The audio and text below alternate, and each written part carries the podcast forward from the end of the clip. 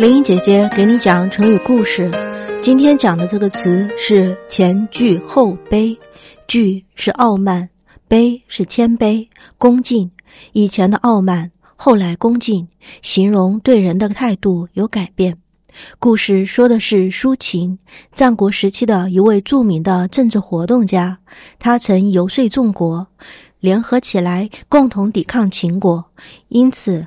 他在当时有很高的声望，但是在开出的时候，他也有过不少次的失败，受过不少次的挫折。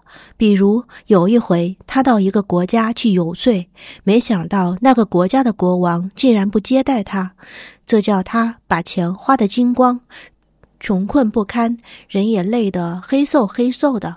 闹得很不像样子，无奈他只好满面羞愧地向老家归去。但回家后，没想到家人也都看不起他，妻子不给他缝衣服，嫂子不给他做饭吃，连父母也仿佛不愿意跟他说话，而且嫂子和妻子还在背地里讥笑他说：“咱们这样的人家，自家产做买卖才是正业，而他呢，却不干正业，专门去游说。”他今天落到这个地步，真是活该呢。听到这些话，苏秦自然十分伤心，但他却没有灰心，他仍然他行他素，闭门不出，专心读书，认真研究如何游说的学问，发奋要干出一番事业。后来，他的事业果然成功。有一回，他到赵国去游说，他对赵王说：“燕、赵、齐、楚。”魏、韩六国的土地合起来有秦国的五倍大，六国的兵卒加起来有秦国的十倍多。假如六国联合起来，共同去攻击秦国，秦国必定会被击破，而听从我们的摆布；否则，秦国必将把咱们各个击败。那咱们六个国家一个个都得服从他，向他称臣。夫破人之与破于人也，成人与成于人也。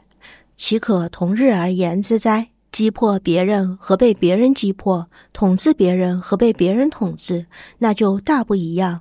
岂可同日而言也？于是赵王同意了苏秦的意见，表示愿意与其他国家联合起来共同对秦。因为觉得苏秦的话有道理，赵王还送给了苏秦一百辆装饰的很漂亮的车子，一千锭黄金，一百双玉璧。和一千束锦香，并支持他到别的国家再去游说。这样，在赵国的支持下。他游说最终成功，列国联合起来抗秦，因此那时候他成了人人皆知的显赫人物。成名之后，苏秦又回老家去了。他这一回回家与上一次大不相同。他的父母听说他要回来了，急忙洒扫出居室，整修道路，准备乐队，陈设酒器，带着家人到离城三十里以外的地方去迎接他。见面了，他的妻子很羞愧，不敢正面看他，只是侧着耳朵听他讲话。